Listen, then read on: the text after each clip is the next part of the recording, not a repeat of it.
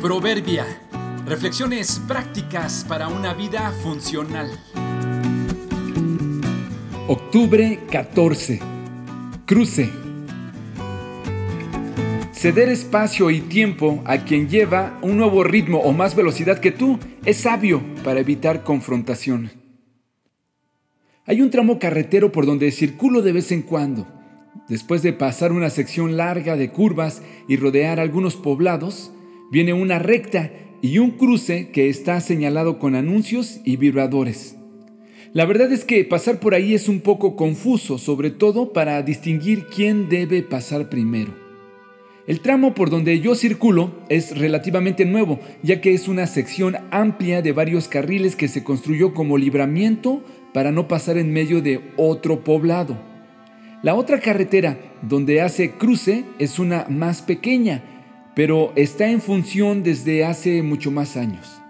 Recientemente hablé con alguien que vive en el poblado próximo a este crucero y comentamos de la causa de tantos accidentes y me dijo que la razón es que los pobladores que circulan con sus carretas y camionetas de carga siguen pensando que ellos tienen preferencia para cruzar porque su camino existe desde hace mucho más tiempo que la gran carretera que lo cruza y circulan sin precaución suponiendo que los autobuses y los autos que vienen a toda velocidad deben detenerse y respetar su ritmo al circular.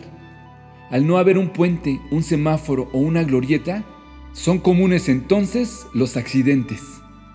Este conflicto de preferencia me hizo pensar que regularmente no es fácil aceptar que tarde o temprano debemos ceder el paso a los demás, porque sus pasos son más amplios o veloces que los nuestros. Nos aferramos a nuestro derecho de antigüedad yo llegué primero, decimos, yo fui el primero en hacerlo. Yo tengo más años y experiencia que tú, por lo tanto, tú te esperas a que yo pase. Tú debes cruzar a mi ritmo. La falta de comprensión sobre la importancia de ceder el paso a tiempo, ceder nuestro lugar o pasar la estafeta, ha provocado mucho más accidentes de lo que pensamos. La fuerza de la costumbre nos lleva a cruzar sin pensar lo que hacemos. Este camino lo tengo bien hecho y calculado y nadie lo hace mejor que yo.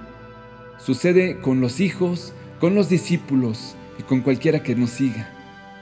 Es mejor hacer espacio para los que vienen y aceptar que en su tiempo mi camino era el mejor, pero han llegado otras formas a las que debemos hacerles espacio y darles preferencia. Juan respondió, nadie puede recibir nada a menos que Dios se lo conceda desde el cielo. Ustedes saben que les dije claramente, yo no soy el Mesías, estoy aquí solamente para prepararle el camino a Él. Es el novio quien se casa con la novia y el amigo del novio simplemente se alegra de poder estar ahí al lado del novio y oír sus votos. Por lo tanto, oír que el novio tiene éxito me llena de alegría. Él debe tener cada vez más importancia y yo menos.